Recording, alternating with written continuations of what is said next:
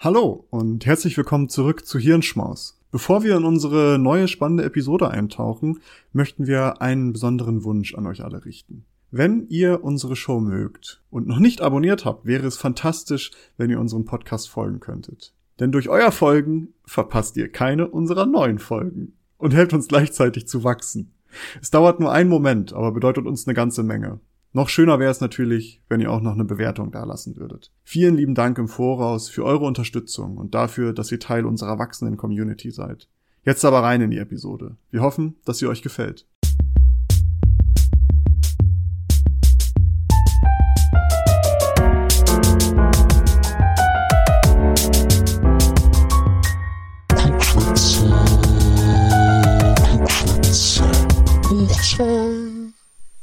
Hallo und herzlich willkommen zu einer neuen Folge des Klugschwätzer Podcastes. Auch in dieser Woche in altbekannter Zusammensetzung.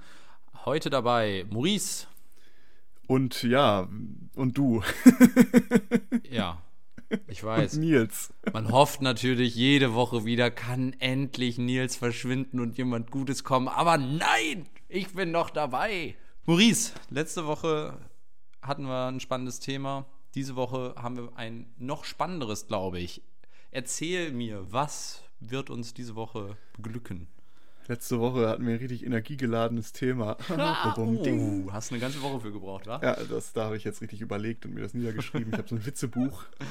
Denn äh, wie wir aus der Humorfolge gelernt haben, Witzebücher sind voll was Cooles und wenn das irgendjemand mal in tausend Jahren findet, der fragt sich, Junge, was ist abgegangen? Aber ja, zur, zur heutigen Episode.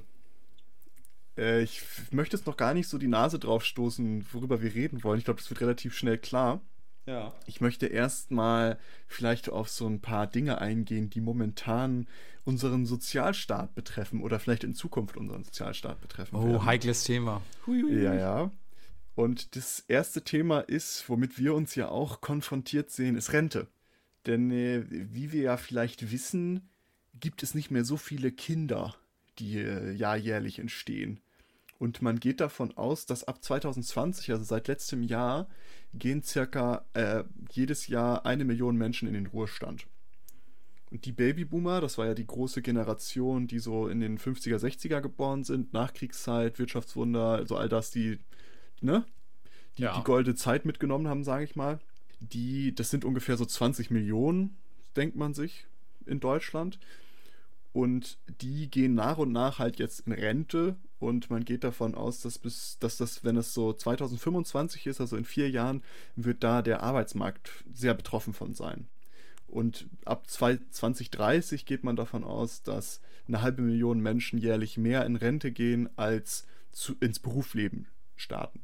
Oh, krass. Also, dass da eben so ein Ungleichgewicht entsteht. Also, es könnten rein theoretisch dann ab 2030 circa insgesamt 6 Millionen Arbeitskräfte fehlen, die wir einfach nicht haben, weil wir sind zu wenige Leute.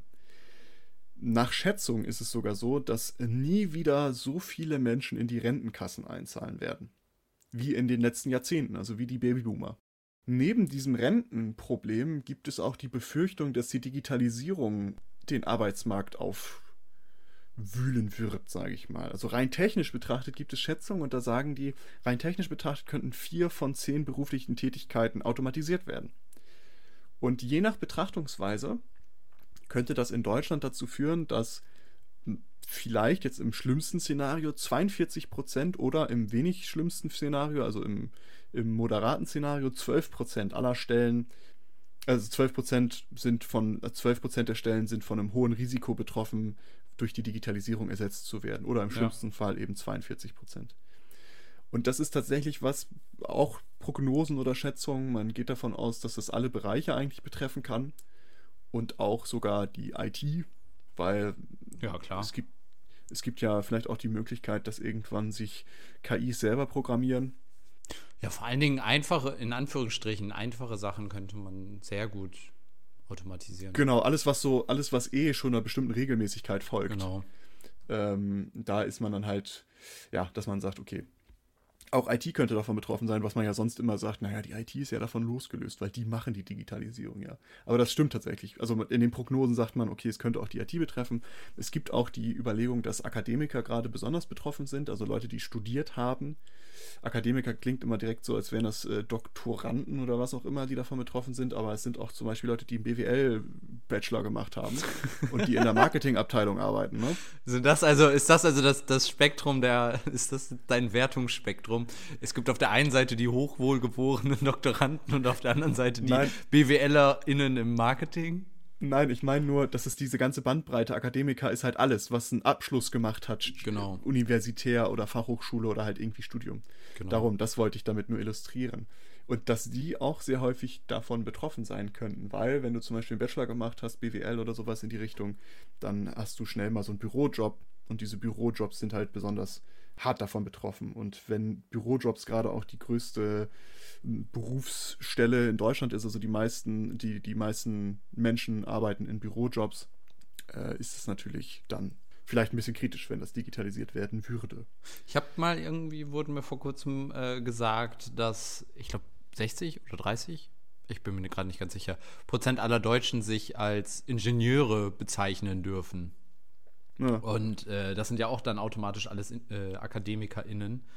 Das bedeutet, dass potenziell eine sehr, sehr, sehr große Menschengruppe davon dann auch betroffen ist. Genau, also wie gesagt, sind jetzt Prognosen und Schätzungen, ne, sind so auch oftmals philosophische Überlegungen, möchte ich es mal nennen, hm, wo jetzt nicht unbedingt ein Wahrheitsgehalt drin stecken muss, aber dazu kommen wir später nochmal. Nur ich wollte mal so ein bisschen die, die Outlines mal ziehen. Also man, man könnte annehmen, dass bis 2025, also auch in vier Jahren ungefähr, dass circa 8 Millionen Arbeitsplätze von der Digitalisierung betroffen sind.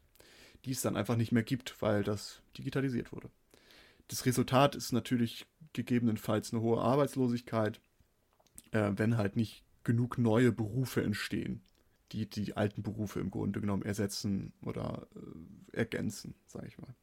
Also die beiden Probleme haben wir, wobei sich das ja vielleicht auch ein bisschen aushebeln kann, ne? weil wenn zu viele Leute in Rente gehen, es gibt zu viele Jobs, die übrig sind, die nicht bedient werden können. Einige Jobs davon werden digitalisiert, aber es bleibt halt immer noch die Gefahr, dass da so ein Überhang bleibt. Ähm, so, so viel zum Sozialstaat. Also die Probleme haben wir. Rente ist halt eh etwas, was für uns extrem krass wird. Und die Digitalisierung treibt viele um. Also auch in Umfragen sieht man, dass viele Leute da Angst vor haben, dass das deren Jobs betrifft. So, dazu erstmal. Weißt du vielleicht jetzt schon, wo ich hin möchte? Ja, jein. Ich, hab, ich hätte eine Vermutung. Ja, Aber- du kannst, kannst es ja mal sagen. Ich meine, es wäre nicht schlimm, wenn du recht hast. Also, eine Lösung der, der Rentenproblematik wäre ja die Zuwanderung. Ja, Das wäre ja eine Möglichkeit. Also, wenn wir zu wenig Menschen haben, die in die Rentenkasse einzahlen, müssen wir mehr Menschen ja, bekommen, die in die Rentenkasse einladen, einzahlen. Die Alternative, rechtlich natürlich deutlich schwieriger umzusetzen, ist natürlich alte Menschen, ne, wie bei den Wikingern, von der Klippe zu stoßen. ja. Ich hoffe, so viele alte Menschen hören uns gerade nicht zu. Ey, Spotify sagt uns, die Altersgruppe hört uns gar nicht zu. Wir können die also ganz entspannt äh, diskreditieren. nee, aber ähm, nee, da bist du auf dem falschen Dampfer. Aber Meinst du eine Pandemie, so eine Pandemie, die vor allen Dingen alte Menschen trifft, wäre das eine Lösung? Ist vielleicht Corona in Wirklichkeit, wir- ganz makaber hier, was gerade abgeht, sorry dafür, aber meinst du, Corona war die, die Lösung der Rentenproblematik, die wir. vielleicht ist das ja die, ist das ja die wirkliche Verschwörung. Ja. Das haben die Querdenker noch gar nicht be bedacht, dass eigentlich die Corona-Pandemie nur dafür ist, dafür da ist, um unser Die deutsche Rentensystem- Rente wieder zu retten. Sorry, Wir Welt. sind zurück. Die deutsche Rente braucht jetzt halt mal ein Opfer von uns allen. Überhaupt nicht lustig, viele Menschen da gestorben. Tut mir leid für diesen ja, Gag. das ist, äh, ist natürlich klar. Ich glaube, das ist allen klar, dass das. Es ist ja auch eher der Witz über die Verschwörungserzählungen, die rumgehen. Maurice, welche Art von Humor wäre das? Ach, weißt du was, Das ihr könnt selbst herausfinden. Ja, genau. Hört euch in der Podcast-Folge zu Humor an. Genau, ausgeglichene Körpersäfte, schöner Titel. Ähm, aber gut, ja, du bist noch nicht in der Richtung, wo ich hin möchte. Ich mache jetzt einen ganz großen Schlenker und zwar muss ich einmal über Humanismus reden.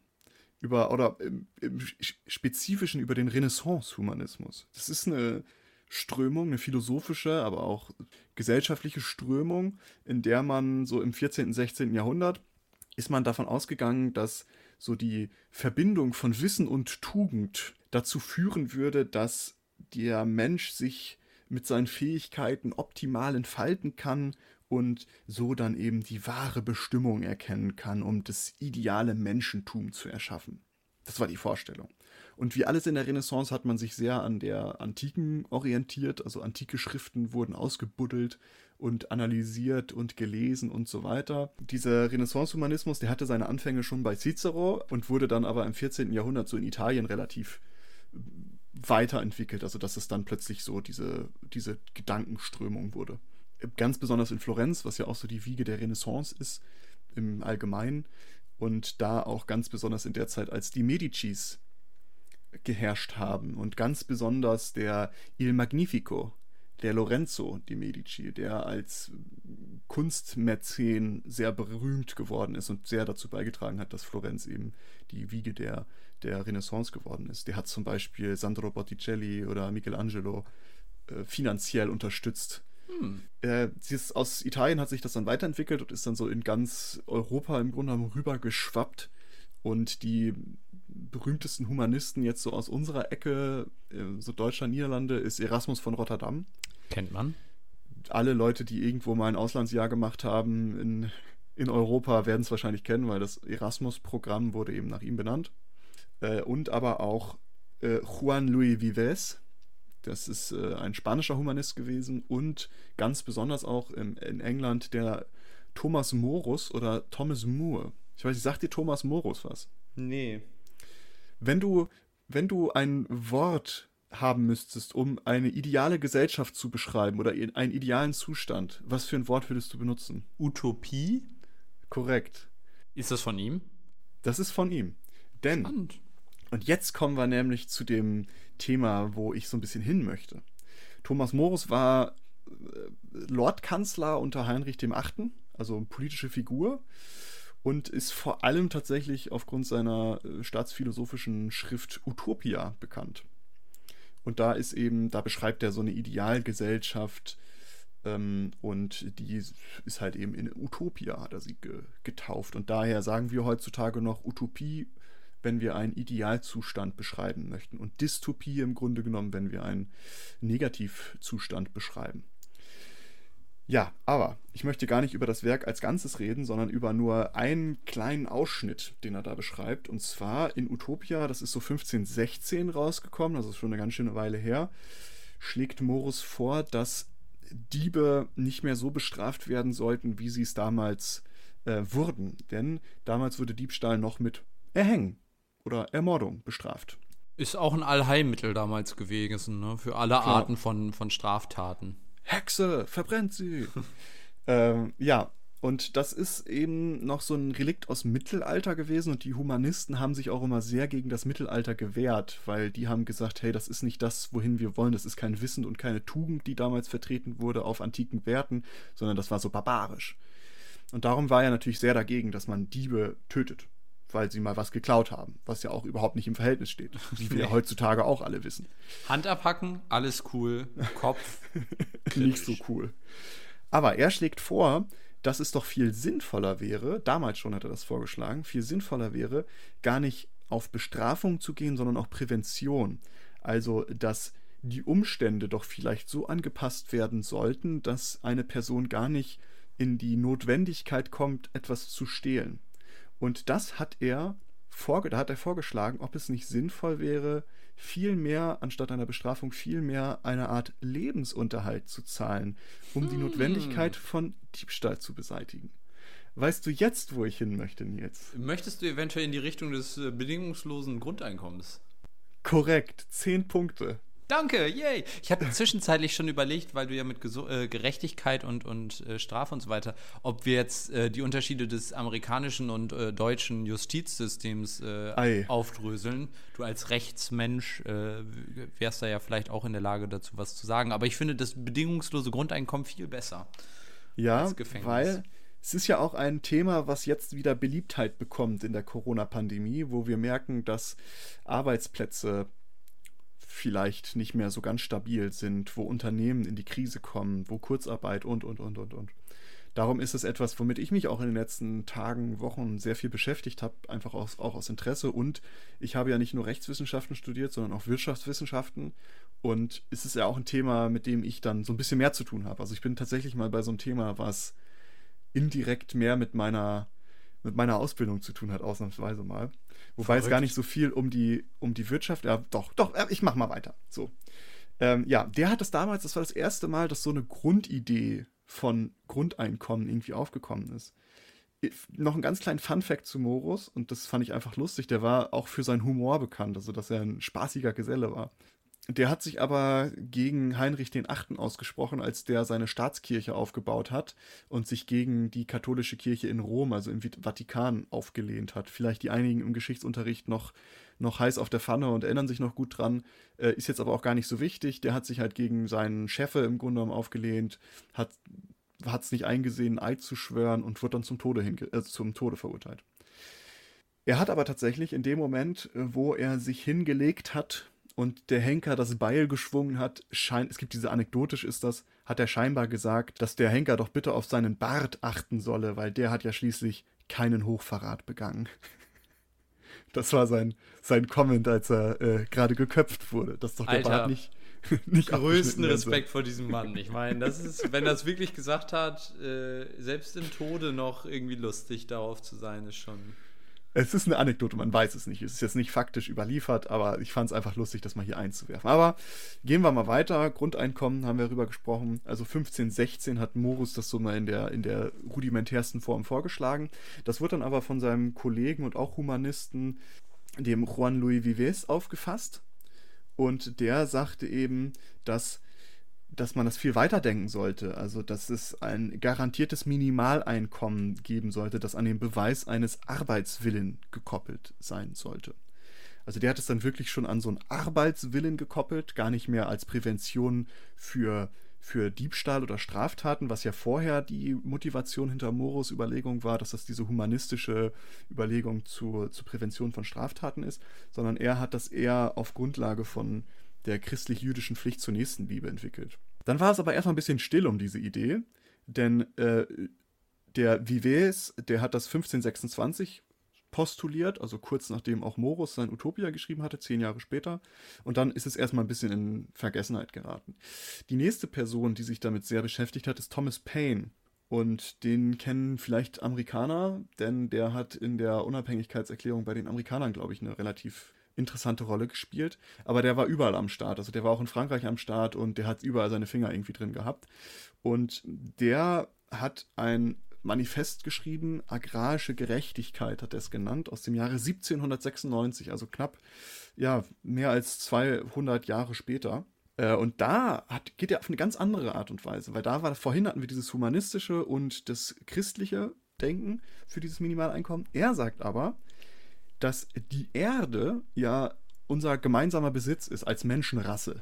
Hat es noch, hat es gesagt. Dass wir ja gemeinsam Besitz an der Erde haben und dass die Kultivierung des Landes und die daraus entstehende Wertsteigerung das einzige ist, was individuell bes besessen werden kann. Also die Erde an sich kann nicht besessen werden, weil das ein Kollektiveigentum ist. Und dass Armut im Grunde genommen nur aufgrund der zivilisierten Lebensart, äh, äh, Lebensart entstanden ist, weil Boden kultiviert wurde von einigen wenigen und dafür andere ihre, ihre Anteilhabe an ihrem Mitbesitz im Grunde genommen genommen wurde. Und er sagt dann, ja, das sollte eben für, für kultiviertes Land, also für Unternehmen oder Menschen, die Land kultivieren, sollte so eine Bodenpacht bezahlt werden, die dann an alle Personen ausgeschüttet wird. Als Ausgleich einfach das für den Verlust, dass sie äh, für den Verlust an der gemeinschaftlichen Erde.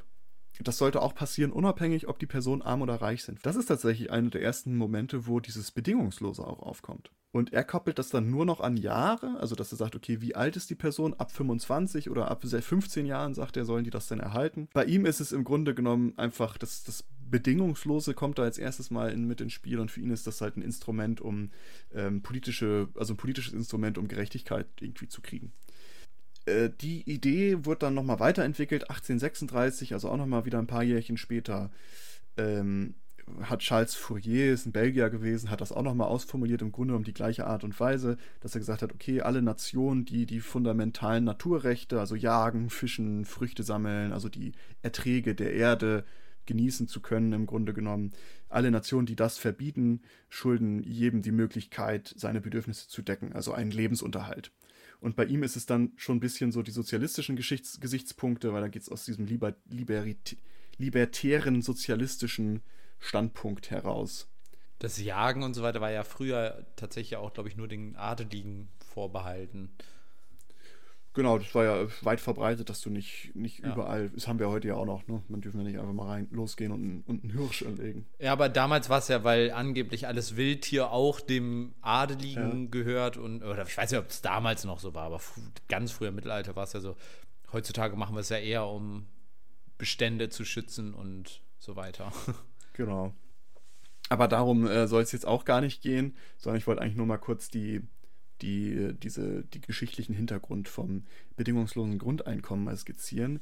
Äh, interessant ist auch noch, noch ein weiterer Beitrag, auch 1848 ähm, von äh, Joseph Charlier. Der hat es dann auch nochmal in diesem libertären sozialistischen Ansatz gewagt und hat gesagt, okay, unbescholtene Bürger sollten vom Staat monatlich finanzielle Zuwendungen erhalten, als eben Ausgleich für den Verlust des Miteigentums am Staatsgebiet. Und er hatte dann auch tatsächlich schon eine erste Finanzierung. Er hat gesagt, okay, wir finanzieren das dadurch, dass die Nutzungsrechte, die vergeben werden an den natürlichen Ressourcen, die werden besteuert im Grunde genommen. Und dass dann diese Besteuerung der Nutzungsrechte dann an alle ausgeschüttet wird. So, das ist aber nur wirklich mal ein geschichtlicher Abriss. Also seit 1516 besteht diese Idee in irgendeiner Form. Also die ist schon sehr, sehr alt tatsächlich. Es war mir nicht so bewusst. Ja, Gutes wird ja nicht schlecht. Das ist. Äh das, äh, ob es gut ist, das, darüber sprechen wir später noch. Ja. Ähm, es ist jetzt dann so, kommt es, die Idee kommt natürlich auch in der Moderne an.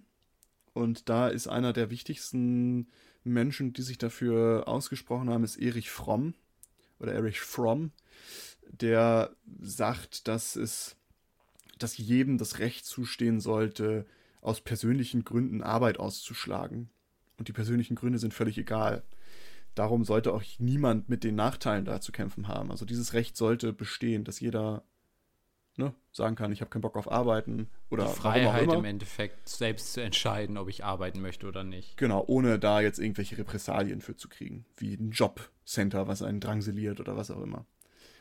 Ja, darum sollte eigentlich jede Person einen Anspruch auf Existenzminimum haben, sagt er. Und bei ihm ist es dann der moderne Humanismus, der da durchkommt. Er war nämlich ein Vertreter des modernen Humanismus, denn er ist davon ausgegangen, dass die, dass so eine Entfremdung die Krankheit der modernen Menschheit ist. Denn dass der Kapitalismus eben dafür gesorgt hat, dass der Mensch so zum Götzendiener geworden ist, der das Werk seiner eigenen Hände anbetet, so hat er es geschrieben, und der ist nur noch damit beschäftigt zu arbeiten, um konsumieren zu können. Und äh, dass der Mensch halt viel haben möchte und niemals satt wird, äh, das Machtstreben, Vergnügungssucht und Besitz, Liebe, Freude und persönliches Wachstum verdrängen äh, und so weiter. Also sehr, er hat ein bisschen schon ein bisschen auf die Kacke gehauen, sagen wir es so. Und der hat dann in dem modernen Humanismus, sagt er eben, das an die Stelle der traditionellen Werte, des Guten, Schönen und Wahren. Und da haben wir wieder diese Tugend und Wissen, was sich verschmelzt. Darum auch der Einschub zum Humanismus am Anfang, weil der geht da sehr, sehr drauf ein und fordert eben, dass sich die, dass sich diese Werte wieder bewahren und nicht die, die, der Kapitalismus oder dieser technologische Wert, der das, der das ersetzt. Genau. Weiterentwickelt wurde das von Milton Friedman. Alle Wirtschaftswissenschaftler hier, die gerade zuhören und Wissenschaftlerinnen, werden den vielleicht kennen oder schon zu Tode gehört haben und gar keinen Bock mehr auf ihn haben. Der hat äh, das aber aus einem ganz anderen Gesichtspunkt gesehen. Der hat gesagt, hey, ähm, das würde so ein Mittel sein, um Armut zu bekämpfen, weil dann mehr Leute so ein Insensitive haben, die, die aus der Armut rauszukommen. Es würde die Bürokratie schmaler machen, den Einfluss vom Staat mindern und so weiter. Und da ist das BGE, also das bedingungslose Grundeinkommen, also Mittel im ökonomischen Liberalismus oder im Kapitalismus, weil er darin die Möglichkeit sieht, Armut zu vermindern und eine Selbstständigkeit der Bürger zu erreichen. Und das möchte er durch eine negative Einkommensteuer erreichen. Darüber sprechen wir gleich nochmal. Also zusammenfassend kann man sagen, dass so ein BGE es gibt, ist so ein existenzsicherndes Einkommen, das jedem Mitglied einer Gesellschaft unabhängig, also von Leistung, von Herkunft und so weiter, gegeben wird. Und es gibt viele verschiedene Gründe, warum, für das, warum sich für das BGE ausgesprochen wird. Doch es gibt immer zwei Gemeinsamkeiten, also das, äh, die Bedingungslosigkeit und dass es für alle ist. Und bedingungslos soll eben dafür zu führen, dass so eine radikale Entkopplung der, der Existenzsicherung von Erwerbsarbeit stattfindet.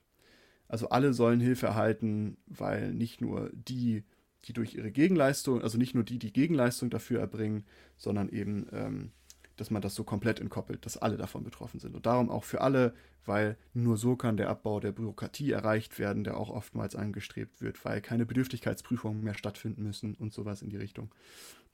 Und nur so kann es fair sein, ist nach einigen Leuten, ähm, ist die Ansicht von einigen Leuten dazu, weil nur so kann es fair sein, weil sich ja auch der Besitz am Staat auf alle verteilt und so weiter. Da fließen jetzt alle möglichen Strömungen rein. Und die äh, Ziele sind aber letztendlich auch sehr unterschiedlich. Also außer diesen zwei Gemeinsamkeiten der Bedingungslosigkeit und dass es für alle ist, sind die Ziele sehr unterschiedlich. Es geht manchmal um Armutsbekämpfung, es geht um ethische Gründe, also Menschenwürde, es geht um ökonomische Gründe und es geht auch um Gerechtigkeit. Also es ist so ein bunter Topf und darum finden sich auch irgendwie sehr, sehr viele Vertreter aus ganz, ganz vielen verschiedenen Bereichen. Ich möchte jetzt aber mal so auf ein paar konkrete Möglichkeiten eingehen, wie so ein bedingungsloses Grundeinkommen verwirklicht werden könnte. Und da ist diese negative Einkommensteuer, die ich gerade schon mal angesprochen hatte, ist vielleicht nicht so ein vollumfängliches Bürger, äh, BGE, sondern so ein partielles eher. Denn da geht es im Grunde darum, dass, sie, dass, es, dass ein Schwellwert festgelegt wird, bis wohin man verdienen kann. Und wenn man unter diesem Schwellwert ist, kriegt man den Ausgleich, dass man zu diesem Schwellwert hinkommt. Also sagen wir, der Schwellwert ist 1000 Euro und alle, die darunter verdienen, wenn ich jetzt 500 Euro verdiene, kriege ich 500 Euro, um auf diese 1000 zu kommen. Wenn ich gar nichts verdiene, weil ich arbeitslos bin, kriege ich 1000 Euro. Auf der anderen Seite, sobald du über diesem Schwellwert bist, bezahlst du dann im Grunde genommen eine Einkommensteuer. Das soll ohne Prüfung gesche geschehen. Also sobald du halt weniger verdienst als diesen Schwellwert, kriegst du das halt einfach ohne Prüfung die Differenz ausgezahlt und damit würde halt ein Existenzminimum für alle Menschen gewährleistet werden. Und es ist aber auch gleichzeitig ein Anreiz, ähm, der Armutsfalle zu entkommen, sage ich mal, weil diese, das wird jetzt nicht, weil du kannst ja immer mehr verdienen. Also wenn du arbeiten gehst, wenn ich jetzt 500 Euro verdiene, kann ich auch sagen, ah, okay, vielleicht verdiene ich 600 Euro und kriege dann immer noch die Kohle drauf und ähm, schaffe es dann irgendwann aus der, aus der, äh, aus der Arbeitslosigkeit. Vom Tellerwäscher zum Millionär. Genau, das ist so ein bisschen dieser, dieser liberale Ansatz, der dahinter steckt. Man wird dadurch im Grunde genommen Arbeit und Erfolg so ein bisschen steuerlich bevorteilen, weil das Nettoauskommen, bis, Nettoeinkommen bis zu einem gewissen Punkt halt eigentlich immer steigt. Bis zu diesem Schwellwert. Das ist so dieses negative Einkommensteuer. Dann gibt es das solidarische Bürgergeld. Da ist ein BGE, was so circa 600 Euro monatlich sein sollte und das wird durch eine negative Einkommensteuer gewährleistet. Und dadurch werden aber auch die meisten staatlichen Transferleistungen, also zum Beispiel gesetzliche Arbeitslosen- oder Kranken- oder Rentenversicherung, Kindergeld, BAföG, die werden dadurch gebündelt oder ersetzt. Also die fallen weg, äh, außer Altersrente und Arbeitslosengeld 1. Und gleichzeitig soll auch eine Deregulierung des Arbeitsmarktes stattfinden, also dass, dass Kündigungsschutz und Tarifverträge dann nicht mehr so im, im Gesetz festgelegt sind, sondern dass das individuell eher verhandelt werden muss in den Unternehmen. Ähm, soll im Grunde genommen das Ziel dabei ist es, so ein selbstbestimmtes Leben ohne staatliche Bevormundung zu erreichen und die freien Kräfte des Marktes äh, sollen eben ja sollen so ausgelöst werden, indem die sozialpolitischen Eingriffe des Staates so gering wie möglich gehalten werden.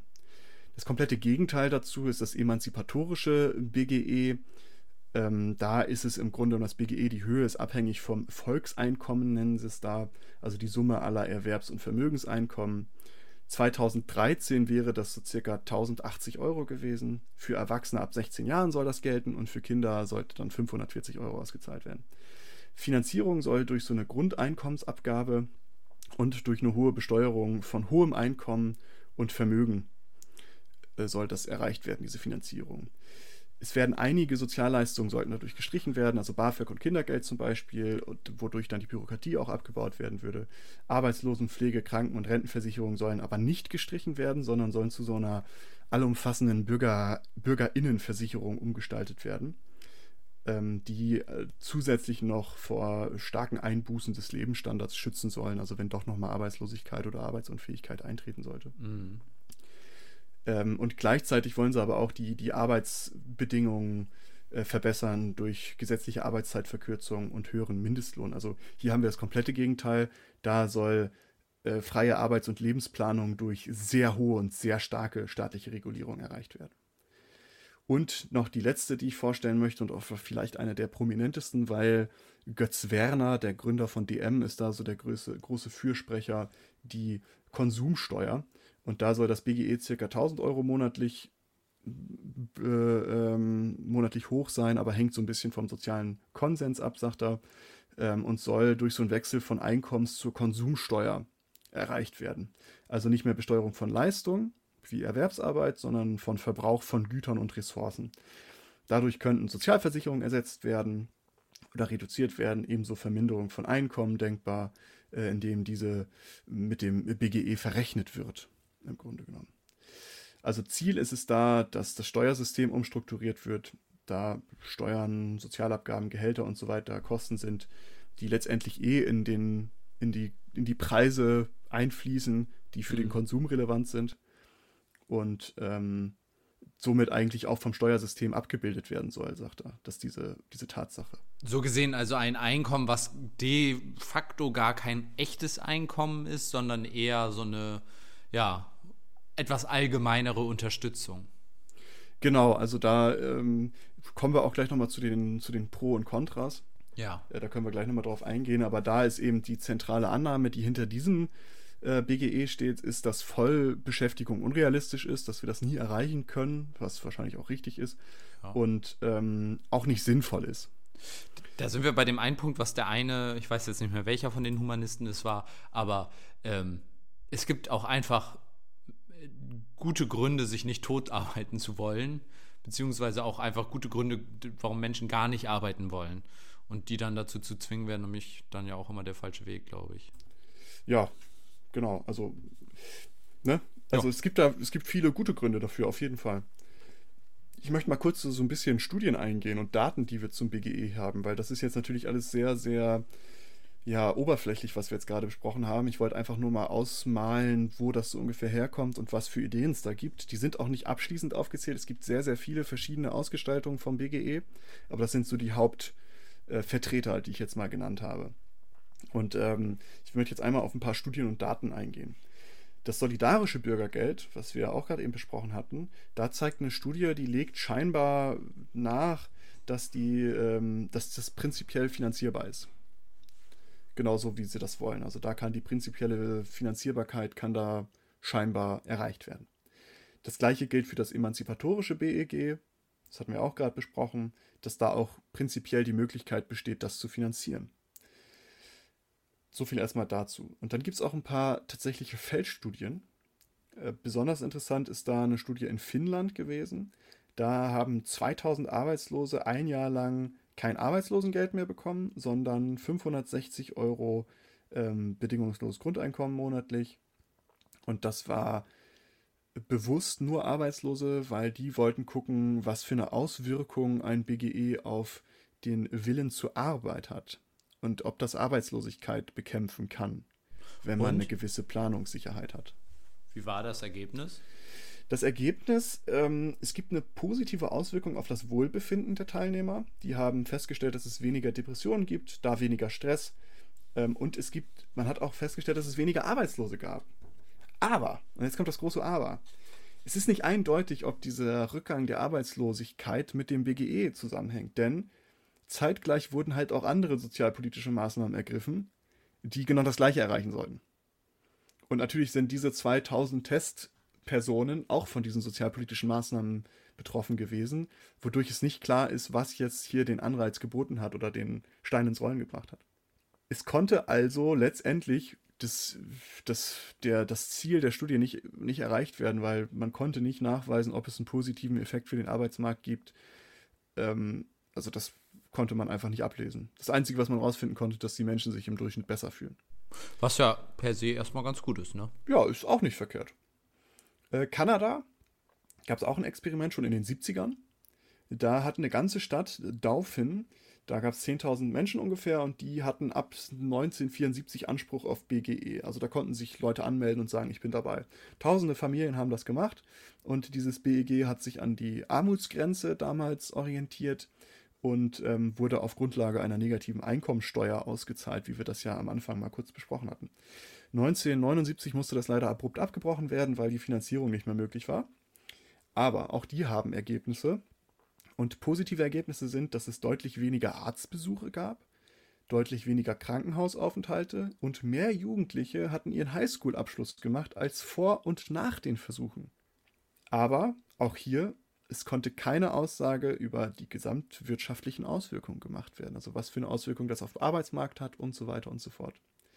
Hat man leider auch nicht mehr herausgefunden. Aber auch hier wurde das nochmal bestätigt.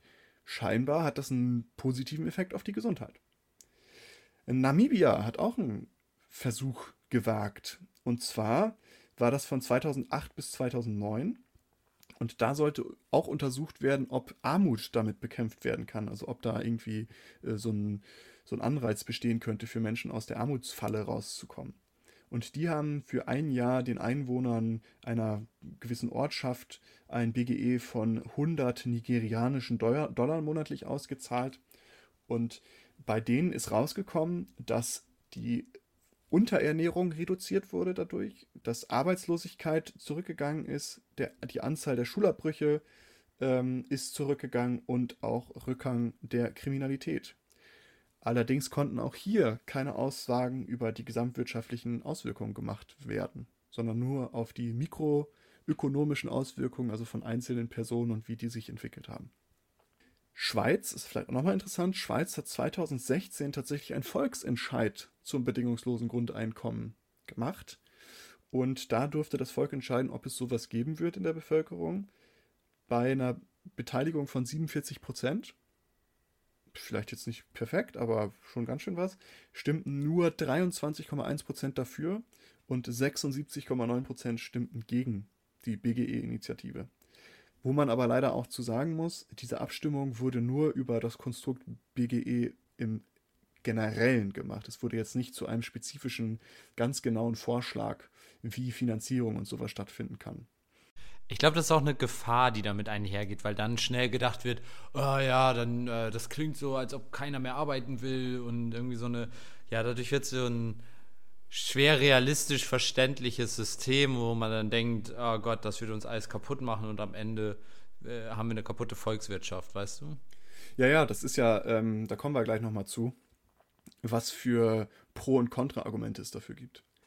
Weil darüber möchten wir auch mal, also was, was ich, ich bin da eigentlich relativ meinungslos zu, sage ich mal, so ganz, ganz krass. Ähm, aber dazu kommen wir gleich.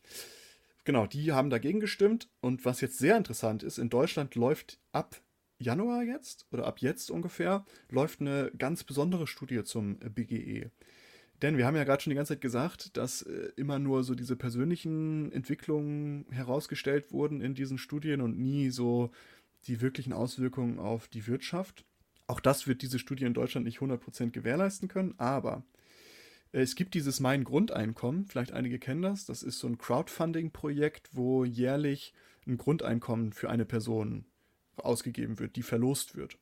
Und äh, die haben sich jetzt mit dem äh, DIW, also mit dem Deutschen Institut für Wirtschaftsforschung, zusammengetan und fahren jetzt seit, ja, seit ein paar Tagen, glaube ich, oder seit diesem Jahr zumindest 2021 bis 2024 eine einzigartige Studie da sollen umfangreiche Ergebnisse tatsächlich geliefert werden, wie es die noch nie zuvor gab. Insgesamt sollen drei Studien äh, gegebenenfalls gemacht werden. Es hängt ein bisschen davon ab, wie die erste Studie verläuft und dann wird entschieden, ob die zweite oder dritte auch gefahren wird.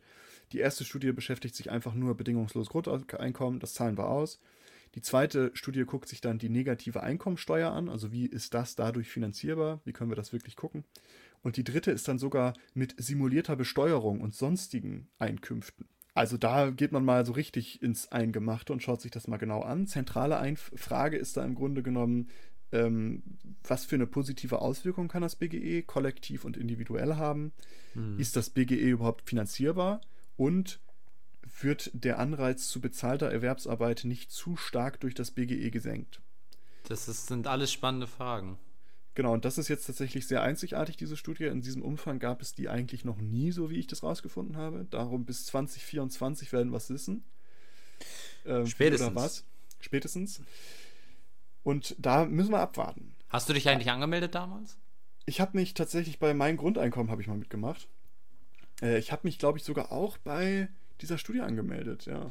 Ich hatte es auch erst überlegt und dann dachte ich, dann hatte ich ein schlechtes Gewissen und dachte mir, ach fuck man, du verdienst gerade so gutes Geld, in Anführungsstrichen, wenn du jetzt noch äh, ein bedingungsloses Grundeinkommen bekämst, wäre das super unfair für die Menschen, die so richtig wenig Geld haben und denen das richtig helfen könnte und wo das so einen richtigen Impact hätte. Auf der anderen Seite ist es auch studienverfälschend, genau, in Anführungsstrichen. Richtig. Die müssen ja, also die werden ja sowieso das vernünftig ausgewählt haben und gucken, ja, ja. dass das so einen Querschnitt ergibt. Aber trotzdem, irgendwie, ich wäre, ich, ich gönne es jedem, der es mehr braucht. So. Ja. Äh, das ist, äh, tatsächlich haben sie es ausgewählt. Also da waren, glaube ich, eine Million Bewerbungen und die haben sich dann 2500 Leute da rausgesucht oder sowas. Ja, und ich glaube, die Bewer Anzahl der BewerberInnen war ja äh, noch, also die war ja binnen Stunden erreicht. Also die er, eigentlich erstgesetzte Maximalanzahl waren ja, glaube ich, nur 100.000 Bewerbungen. Und die haben sie ja, glaube ich, am ersten Tag erreicht und dann haben sie die noch vergrößert und verlängert, die Bewerbungszeit. Das kann gut sein, ja. Aber auf jeden Fall ein sehr, sehr interessantes Forschungsprojekt. Auch die Kombination aus ähm, dem DIW, ja. also dem Deutschen Institut für Wirtschaftsforschung und dem Mein, Grund, mein Grundeinkommen e.V., äh, sehr interessant, weil das DIW ist dem eigentlich so ein bisschen kritischer gegenübergestellt, aber darum Kudos oder Chapeau, dass sie sich da auch hintersetzen und sagen, okay, jetzt wollen wir es auch rausfinden. Ja. Wir wollen wissen, ob es wirklich gut ist oder ob es schlecht ist. Ja, darum kommen wir jetzt dazu. Ist es gut oder schlecht? Ist vielleicht eine gute Überleitung. Und zwar die pro also was, was spricht denn dafür? Ich glaube, das haben wir mit den Studien schon so ein bisschen angeschnitten, ne? weil die positiven Auswirkungen auf die Gesundheit, Bildung und Kriminalitätsraten, die ja scheinbar nachgewiesen wurden, ähm, sind natürlich begrüßenswert. Ich glaube, davon Klingt würden, wir alle, pro, ja. würden wir alle profitieren. Und es könnte vielleicht eine mögliche Lösung für das Rentenproblem sein, was ich ja ganz am Anfang angesprochen hatte. Und dazu kommen wir jetzt wieder zurück. Denn wie lösen wir das, dieses Rentenproblem? Ein Grundeinkommen könnte vielleicht eine Lösung sein. Ne?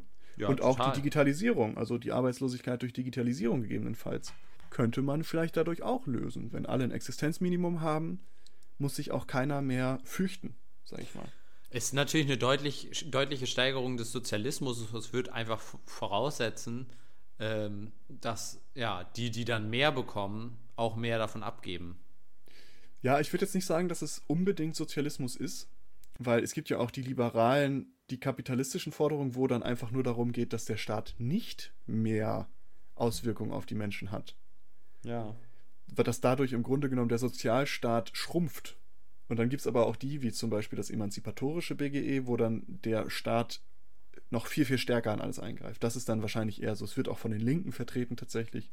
Ich glaube, es ist auch nicht verwunderlich. Das kam überraschend, das stimmt. Äh, und das, ähm, dieses, äh, dieses ein bisschen laschere ist dann halt eher so diese liberale Politik von der FDP und ähnliches und CDU. Naja, also das spricht auf jeden Fall dafür, dass man da vielleicht eine Möglichkeit hat, dieses Rentenproblem zu lösen und das Digitalisierungsproblem.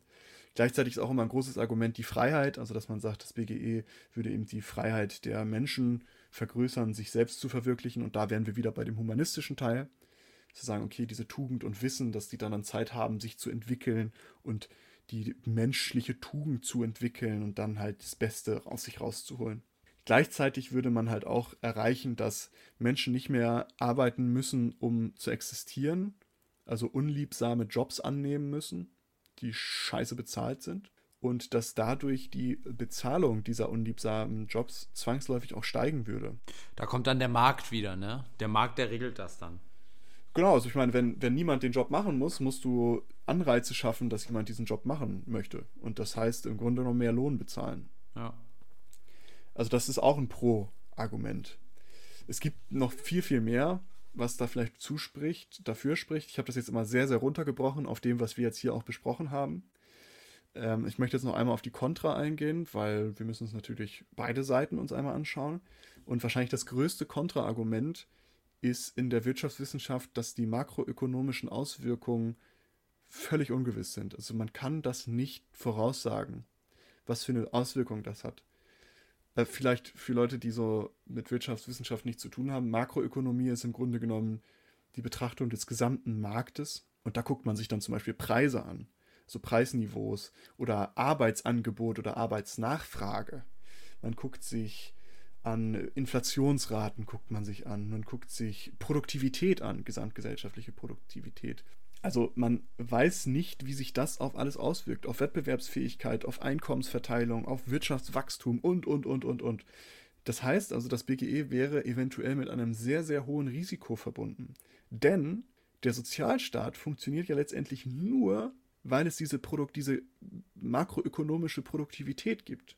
Denn ohne diese Produktivität wäre kein Geld da, um den Sozialstaat zu garantieren. Und da ist dann eben, okay, wollen wir das Risiko eingehen? Wie, was für Auswirkungen das hat, wissen wir alle nicht. Das ist tatsächlich, aber oh, ja. Denn bedingungsloses Grundeinkommen klingt natürlich in der Theorie erstmal ganz cool, aber was ist, wenn das bedingungslose Grundeinkommen dafür sorgt, dass die gesamte Wirtschaft abschmiert und dann letztendlich kein Sozialstaat mehr gewährleistet werden kann? Aber die also Frage also, ist doch, wenn unsere Wirtschaft nicht in der Lage ist, fair für alle zu sein, ist sie dann überhaupt ja, schützenswert, weißt du? Ja, aber was willst du? Willst du die, willst du komplett auf die Wirtschaft pfeifen und sagen, oh, wir müssen dich nicht schützen? Weil letztendlich ist die eine funktionierende Wirtschaft Voraussetzung für einen funktionierenden Sozialstaat. Also das eine geht ohne das andere nicht. Woher willst du sonst das Geld kriegen, die Finanzierung? Außer du pumpst dir die ganze Zeit Griechenland-Style schön auf dem, auf dem EZB-Rücken. Ja, es ist ja dann eher so die Richtung Kommunismus, ne? Also, ähm, dass du am Ende äh, theoretisch praktisch nicht mehr über den Markt arbeiten würdest, sondern eben über die, du würdest nachgucken, was ist der Bedarf und würdest nach dem Bedarf produzieren. Das Konzept funktioniert natürlich nur, wenn du, wenn du so einen, so einen Gleichheitsgedanken irgendwie fährst und das ist schwierig, den umzusetzen. Und wir haben gesehen in der Vergangenheit, die Leute, die es versuchen oder versucht haben, die haben das immer nur über eine Diktatur irgendwie hinbekommen. Und das kann halt auch einfach nicht der Weg, der, der richtige Weg sein. Und deswegen denke ich ja eigentlich, dass diese, dieser Anreiz, ich habe ein Sicherheitsnetz. Also ich glaube, dieses Sicherheitsnetz gibt einfach so viel Sicherheit, dass man gar nicht den Bedarf so gesehen hat, sich da so reinfallen zu lassen. Weil wenn du, es ist natürlich auf der anderen Seite, du hast schon recht mit diesen unliebsamen Jobs und so weiter, das wird schwierig. Das, äh, ja, aber ich würde schon sagen, dass man diesen Weg, man muss ja nicht sofort 100% gehen, aber mal anfängt zu gehen, ist, glaube ich, längst überfällig und ein wichtiger Weg, weil die Probleme, die wir in der Zukunft haben, die wird es mit dem aktuellen System, wird es das schwer, da irgendwie eine faire Lösung zu finden. Egal, ob es Rente ist oder ob es eben die sinkenden Jobs, also Beschäftigung allgemein, die, sink die sinkende Beschäftigung im Allgemeinen sein wird, Beziehungsweise auf der anderen Seite frage ich mich gerade, vor der industriellen Revolution dachte man ja auch, oh, die Maschinen, die werden dafür sorgen, dass äh, auf einmal keiner mehr arbeiten wird. Und es führt einfach dann nur dazu, dass die Leute halt andere Jobs dann gemacht haben. Das heißt, vielleicht ist das jetzt bei uns auch der Fall und wir werden, unsere Gesellschaft wird sich dahingehend halt auch einfach nur wandeln, dass die Leute halt andere Jobs machen und ähm, ist für die Leute vielleicht jetzt, die 40, 50 sind, ein bisschen scheiße. Aber. Ja. Das ist nämlich auch ein Kon Kontraargument für das BGE. Weil es nicht diese Digitalisierung, diese Auswirkung von Digitalisierung auf Arbeitsmarkt ist gar nicht so eindeutig, wie viele das vielleicht oftmals behaupten. Also eigentlich fast alle Studien, die dazu gemacht wurden, zeichnen ein ganz anderes Bild. Dass die Digitalisierung halt ein Shift in der Arbeitswelt auf jeden Fall bedeutet, aber dass das jetzt nicht bedeutet, dass ich weiß nicht, wie viele Menschen arbeitslos werden. Nee, du, also aktuell sieht es nicht danach aus. Aber was nicht ist, kann noch werden. Und ich finde, ein faires, äh, ein faires System wäre da einfach nur wünschenswert. Ja. ja. aber da kommen wir gleich, da möchte ich gleich noch mit dir drüber diskutieren. Ich möchte noch mal kurz ein paar Kontradinge aufführen. Und zwar die Freiheit heißt es auf der Kontraseite, dass es eigentlich gar keine Freiheit bedeutet, sondern nur noch weitere Abhängigkeit vom Staat. Dass damit nicht die Selbstbestimmtheit gefördert wird, sondern die Abhängigkeit zum Staat. Die Finanzierung ist auch nicht immer so klar wie behauptet. Da gibt es auch einige Studien, die das Gegenteil beweisen. Ich hatte ja am Anfang mal gesagt, dass die Finanzierbarkeit vielleicht möglich wäre. Und es gibt dann andere Studien, die sagen, naja, so eindeutig ist das nicht, weil das kann man gar nicht berechnen, ob das finanzierbar wäre. Ich glaube, die Aspekte, die dabei auch, um eben kurz bei der Finanzierung einzuhaken, die dabei ähm, berücksichtigt werden, sind vielleicht auch noch gar nicht klar. Ich meine, äh, wenn man jetzt nur sagt, Einkommen, also Einnahmen, Ausna Ausgaben, Entschuldigung, ähm, dann wird es vielleicht auch schwer, das äh, zu finanzieren, aber du musst das, glaube ich, ganz gesamtheitlich be betrachten. Wenn du sagst, die Kriminalität geht runter, dann braucht man weniger Justiz und so weiter. Auf der anderen Seite, wenn äh, die Leute keine psychischen Erkrankungen mehr haben, was das für einen riesigen Unterschied macht im, im ganzen Bezug auf eben Krankenkassen, aber auch allgemein die Leistungsfähigkeit der Menschen. Ich meine, jeder, der schon mal irgendwie eine depressive Phase hatte, weiß, wie wenig leistungsfähig man dann ist und wie, wie unglücklich man dann ist. Und die Leute, die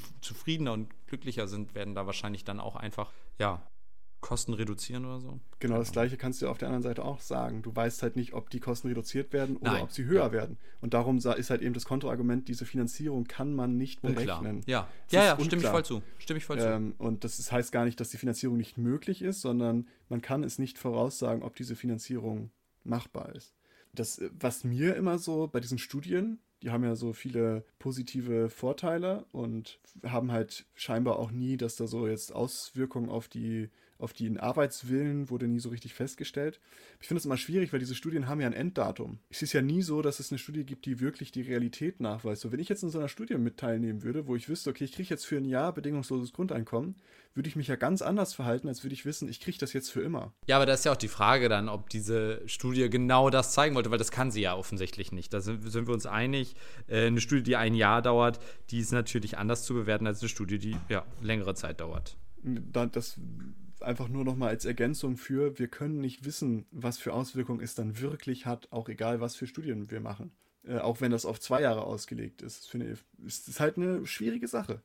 Gleichzeitig ist ja auch, das ist so das große Ziel vom BGE, ist ja oftmals diese Abkopplung von Erwerbsarbeit zur sozialen Absicherung. Aber wird das überhaupt wirklich erreicht? Weil letztendlich ist es ja nur, dass Teile der Bevölkerung leben kann, ohne zu arbeiten, aber nur so lange, wie das andere für sie tun. Denn nur so kannst du diesen gesamtgesellschaftlichen Reichtum erschaffen, wodurch alle eine Ausschüttung bekommen können. Ja, klar.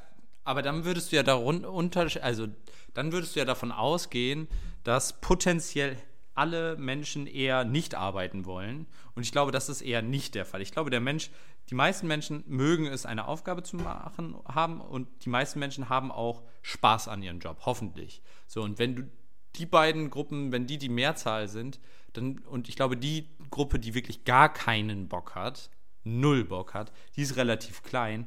Ich vermute aber, wir würden eher dann einen Wandel sehen, dass alle weniger machen und äh, man nicht mehr diesem, diesem ja, äh, mehr, mehr, mehr Rhythmus hinterher rennt, sondern viel mehr diesen, ja. Aber so das habe ich damit ja, das habe ich damit ja gar nicht ausgesagt. Es ging nur so. darum, dieses Ziel dieser Entkopplung von sozialer Absicherung zur Erwerbsarbeit wird nicht erreicht dadurch. Weil das hast du immer noch. Ja, du brauchst ja, ja Erwerb, Erwerbsarbeit, um diese soziale Absicherung durch das BGE finanzieren zu können. Ja. Und dann können eigentlich nur die die sagen, ich arbeite überhaupt nicht mehr, würden diese Abkopplung erreichen.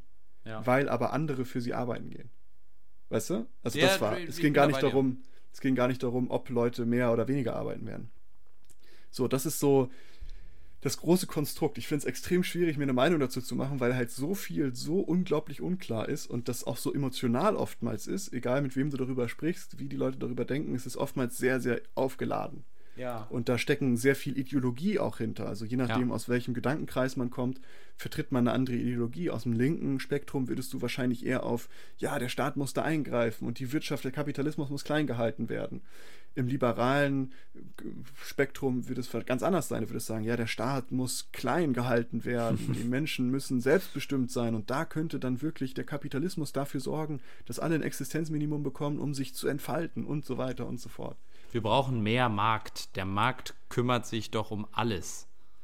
So, jetzt zum Schluss würde ich aber gerne noch mal kurz mit dir generell über die Grundlagen und über Zukunftsperspektiven vielleicht auch diskutieren. Denn ich glaube, wir haben vielleicht auch unterschiedliche Meinungen oder Ansichten zum BEG. Und das Erste, was ich vielleicht mal besprechen wollen würde, kann das BGE überhaupt das erreichen, was es verspricht? Also es verspricht ja diese Bedingungslosigkeit und für alle. Das sind natürlich zwei Kernpunkte, die in allen Modellen und in allen Vorstellungen vom BGE gleich sind. Und da stelle ich mir die Frage, kann diese Bedingungslosigkeit überhaupt erreicht werden? Und kann dieses für alle überhaupt erreicht werden? Mhm. Ich kann ja vielleicht mal kurz meine Gedanken dazu geben und du kannst dir mal, also zumindest zu der Bedingungslosigkeit erstmal. Denn die große Frage, die sich mir da stellt, wie wird beispielsweise mit Einwanderung umgegangen? Also wenn es bedingungslos wäre, würde es ja auch bedeuten, dass jede Person, die in dieses Land hier kommt, das bedingungslose, ein, das bedingungslose Grundeinkommen bekommt. Äh, ob das jetzt gut oder schlecht ist, darüber wollen wir gar nicht reden, aber es macht natürlich die Möglichkeit, dass das eine große Mehrkosten werden, wenn aus anderen europäischen Ländern um Menschen hier hinziehen, weil sie wissen, hier kriegen sie eine Grundsicherung ähm, und das ist dann vielleicht ein bisschen attraktiver, gerade aus den Grenzbereichen wie gehen wir damit um? Und wenn wir da die Ausnahme machen, ist es dann noch bedingungslos? Ja, spannende Frage hinter dem Ganzen. Und ich stimme dir zu, dass die Bedingungslosigkeit Herausforderungen mm, ja, widerspiegelt. Und auch, wie du schon gesagt hast, äh, das Problem entsteht ja durch die differenzierte Handhabung im Endeffekt. Wenn es überall ein bedingungsloses Grundeinkommen gäbe, weltweit, gleich in Anführungsstrichen, dann wäre das Problem ja gar nicht, äh, gar nicht vorhanden. Dadurch, dass man aber dann in Anführungsstrichen auf einer, an einem Ort das geschenkt bekommt, zieht man natürlich unter Umständen auch die Menschen an, die in Anführungsstrichen nur davon profitieren möchten. Da ist dann die Frage, ob das gesellschaftlich handelbar ist, also ob man das überhaupt schaffen kann. Dementsprechend ist das eine Herausforderung an die Bedingungslosigkeit, da stimme ich dir zu. Also ich glaube, dass man bei der gesamten Diskussion des bedingungslosen Grundeinkommens differenzieren muss zwischen dem zwischen der Idee, dem ideologischen Ziel des bedingungslosen Grundeinkommens und der, ich nenne es mal, de facto Umsetzung in einer, ja, in einer super diversen und, und differenzierten Welt. Denn die grundlegende Idee an sich finde, da finde ich die Bedingungslosigkeit eben extrem wichtig und gut. Aber ich glaube, dass man sie einfach aufgrund der, ja, damit es irgendwie funktioniert und damit man eventuell irgendwann an dieses Ideal kommt, dass man da zu Beginn irgendwie Einschränkungen vornehmen muss, einfach. Ähm, ich weiß jetzt gar nicht mal, ob da die, die Einwanderung dann am Anfang das größte Problem ist.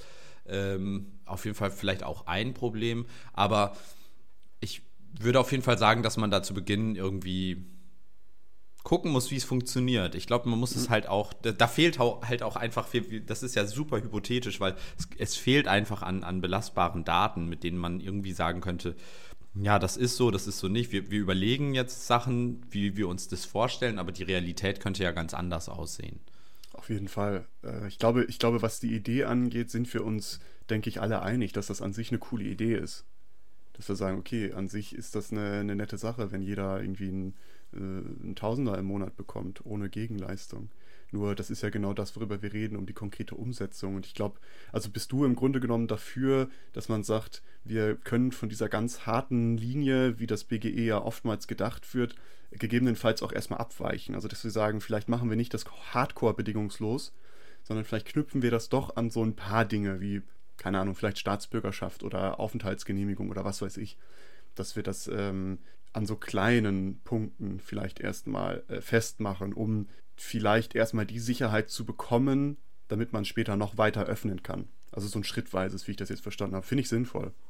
Ja, ich bin jetzt kein Volks, äh, Volkswirtschaftler, aber also das wäre eine Lösung oder eine Möglichkeit, dass man sagt, okay, wir, wir machen, wir rollen das, sage ich mal, deutschlandweit aus, aber wir begrenzen das oder wir reglementieren das dann auf ähm, diese Begrenzungen in Anführungsstrichen. Also welche das dann sind, nochmal dahingestellt. Eine andere Idee wäre natürlich zu sagen, man macht das mit, mit Modellregionen, ähm, wie das ja bisher auch, glaube ich, in den Experimenten ja immer so gemacht wurde, dass man sagt, mhm. wir nehmen uns eine Region raus. Das wäre auch noch eine Idee. Auf der anderen Seite auch da wieder dann ähm, schwierig, welche Region nimmt man, wer hat davon den Vorteil und so weiter und so ja. weiter. Es ist schwierig. Ich glaube aber, dass du, also so, das ist ja wirklich ein elementarer Wandel in einem, einem gesellschaftlichen System. Klar. Und so einen elementaren Wandel, den kannst du nicht ähm, auferzwingen, finde ich. Das ist immer schwierig, da fehlt die Akzeptanz und dann funktioniert das System nicht. Das muss schrittweise einfach passieren. Mhm. Und ich glaube, äh, das BGE, beziehungsweise das, die Idee, die dahinter steht, und, und das Ziel, was das BGE verfolgt, nämlich die Sicherheit, die, den Menschen zu geben, dass sie in keinster Situation mit ihrem, um ihr Leben sozusagen fürchten müssen, dass sie verhungern oder sonstiges. So, das ist ja die Grund, dass du eine Sicherheit ja, hast. So, und mhm. das Ziel das kann man auch, sage ich mal, schrittweise erreichen, indem man immer mehr Sicherheiten aufbaut. Und dann ist die Frage, bis, bis zu welchem Punkt muss man da überhaupt gehen, um diese Sicherheit zu erzeugen? Muss es wirklich dann das ultimative BGE sein oder reicht schon, sage ich mal, eine Vorstufe und, und wir, wir haben dann, sage ich mal, 20 ähm, Prozent des Aufwandes für 80 Prozent des Ergebnisses und äh, sind dann damit vielleicht auch schon zufrieden. Ja. Ja, das ist ja genau das, worüber wir gerade diskutieren. Muss es das BGE sein oder kann es vielleicht auch anders sein? Weil jetzt kommen wir zum nächsten Punkt, das ist ja die Bedingungslosigkeit. Sind wir uns, glaube ich, einig, davon können wir rein theoretisch ein bisschen abweichen, wenn es, wenn es geboten ist. Ähm, aber auch ein, ein, sehr großer Punkt ist ja das für alle. Also, dass es wirklich an alle geht, die irgendwie in der Gesellschaft am Start sind. Die müssen ja nicht mal partizipieren, die sind ja einfach da. Also alle, die da sind, kriegen dieses bedingungslose Grundeinkommen. Und ich finde es da immer schwierig, ob, also wie das wirklich für alle ist, weil es hängt ja auch so ein bisschen davon ab, welche Finanzierungsmöglichkeit man dann wählt oder welche Finanzierung für das BGE letztendlich ähm, entwickelt wird. Denn jegliche Finanzierung sorgt letztendlich dafür, oder zumindest die meisten, dass es eigentlich nicht für alle ist habe ich zumindest das Gefühl. Also wenn wir zum Beispiel diese Konsumsteuer, wo ja der Konsum besteuert wird und nicht mehr das Einkommen, ist es letztendlich ja so rein logisch, dass beispielsweise größere Familien mit mehr Kindern und weniger Erwerbstätigen, die also eine geringere Finanz- oder Kaufkraft haben oder eine geringere finanzielle Ausstattung in der Familie haben, höher durch diese Konsumsteuer belastet werden als beispielsweise kleinere Familien, weil die müssen eben mehr kaufen für mehr Kinder, um mehr, mehr Münder zu stopfen, sage ich mal. Und ist es dann wirklich noch für alle, wenn die letztendlich zwar das gleiche Geld bekommen, aber es eigentlich weniger für das Geld bekommen? Genau, richtig. Die kriegen letztendlich weniger für das Geld. Ist vielleicht nicht so eine ganz klare Frage, ob das so für alle ist, aber das gleiche gilt zum Beispiel auch beim solidarischen Bürgergeld auf der anderen Seite da du dann, hast du dann eine, eine Bevorteilung von Unternehmen, weil da ja der, der Arbeitsmarkt dereguliert wird. Und ich weiß nicht, ob das immer so für, für alle ist, wie es letztendlich oftmals den Anschein hat, weil das ist dann ja die nächste Sache, wie gerecht ist das dann? Ja. Das Interessante oder das, was ich daran, ähm, dieses für alle, dieser Aspekt, der ist insofern, finde ich, ganz spannend. Du, also diesen, ich sag mal, diesen äh, auf, auf den Konsum, die Besteuerung des Konsums, die, das halte ich aus, aus verschiedensten Gründen für schwierig. Erstmal äh, funktioniert es mit unserer aktuellen, sage ich mal, Wirtschaftspolitik nicht, wo Konsum eigentlich das Wichtigste ist. Wachstum, Wachstum, Wachstum. Und so eine Konsumsteuer würde im Endeffekt den Wachstum, das Wachstum ja mindern, weil du weniger kaufen würdest. Und das würde eigentlich dazu führen, dass du höchstwahrscheinlich weniger kaufst. Und äh, aus meiner Sicht stimmt äh, stimme ich dir vollkommen zu. Menschen, die weniger, die sowieso schon weniger haben, werden dadurch ähm, unproportional mehr belastet, als, also es müsste ja eigentlich andersrum sein. Dass man eventuell, da könnte man natürlich dann darüber, über diese Luxussteuern nachdenken. Das heißt, Luxusprodukte werden einfach höher besteuert und dann hast du dann eine höhere Konsumsteuer. Das wird dann also ich werde mir kein Ferrari kaufen, deswegen wird mich so eine Ferrari-Steuer dann sozusagen nicht äh, treffen, aber dann bist du wieder unfair im Markt gegenüber, dann müsstest du das auf ganze Produktkategorien äh, machen, was aber auch wieder unfair ist. Also auch da hast du einen Nachteil. Bei dem Solidarischen, ich habe erst gedacht, so ja, mit, das ist ja auch irgendwie in, insofern, beziehungsweise allgemein, dachte ich immer erst an die Armen und die Reichen in Anführungsstrichen, dass die Armen dann ja gar nicht so viel mehr profitieren wie die Reichen. Ähm, was definitiv auch so, beziehungsweise, dass die Armen, dass die Reichen genauso gut profitieren wie die Armen. So. Und das, dabei habe ich dann aber vergessen, dass es ja auch arme Menschen, dass da auch Unterschiede sind, wenn du zum Beispiel auf dem Land, irgendwo in Mecklenburg-Vorpommern oder so lebst, wo die Lebenshaltungskosten relativ gering sind, da kann dir dann so 1000 Euro echt riesig viel helfen, während du, wenn du in München oder so lebst, ebenfalls, sag ich mal, das gleiche Einkommen bisher hattest, da sind 1000 Euro ein Tropfen auf einen heißen Stein wahrscheinlich. Da kriegst du wahrscheinlich noch nicht mal ein Zimmer in der WG oder ich weiß es nicht. So gut kenne ich mich mit den Preisen da nicht aus. Das heißt, selbst auf der gleichen, ich nenne es mal äh, Schicht, ist das schon unterschiedlich, je nachdem, wo, wo du lebst. Also dadurch ist das auch schon ungerecht auf der gleichen Ebene. Dazu dann aber auch nochmal leistungsungerecht. Also es ist irgendwie irgendwie in keiner Form so wirklich gerecht. Aber ich stimme dir zu, dass ja, die ich, oder ich mache noch einen Gegenvorschlag.